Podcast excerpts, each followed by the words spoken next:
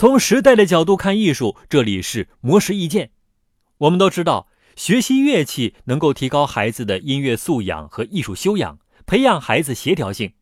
不过，根据麻省理工学院一项新研究发现，学乐器还可以显著提升孩子的语言能力。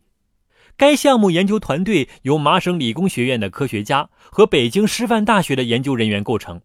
研究对象是中国幼儿园里四至五岁。母语为汉语的儿童，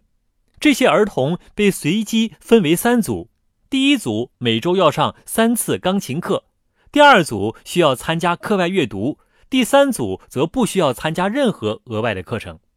六个月之后，研究人员检测了这些儿童辨别字的声调、声母和韵母能力，发现，在辨别声母不同的汉字方面，参加过钢琴课的孩子明显优于参加过阅读课的孩子。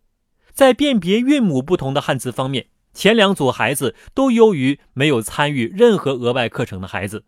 此外，研究人员还通过脑电图观测了孩子的脑活动，发现当听到抑扬顿挫的朗读声时，参加钢琴课程的孩子对声调变化更敏感。该项目的负责人罗伯特·德西蒙表示，